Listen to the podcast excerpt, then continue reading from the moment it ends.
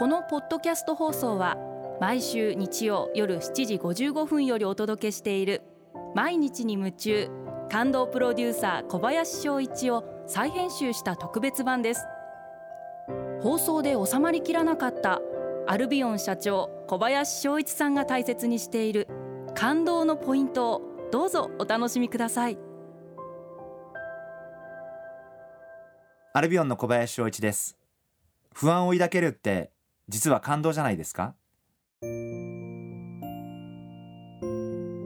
私は例えば仕事が絶好調な時ほどすごく不安になります。でも逆を言えば例えば仕事が絶好調な時に片側で個人的に嫌なことが起こってもこれはしょうがないよな。こっちが順調だからこれはこういうことが起こっても仕方がない。そんな風に人生を考えるようにしています。また逆もあって嫌なことばっかりが起こる時もあります。でもそういう時も諦めないで努力を続けていれば絶対にいいことも訪れてくれる。そう信じて生きるようにしています。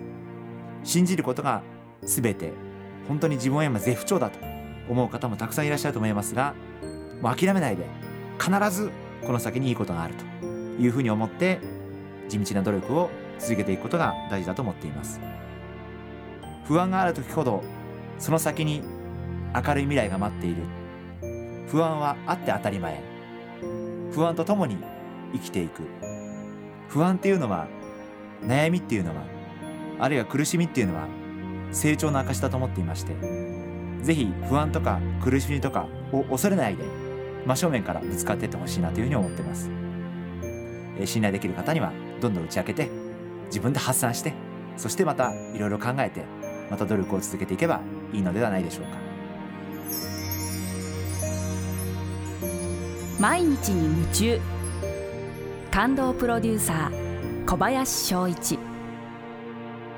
明日からの1週間。感動することから始めてみませんか？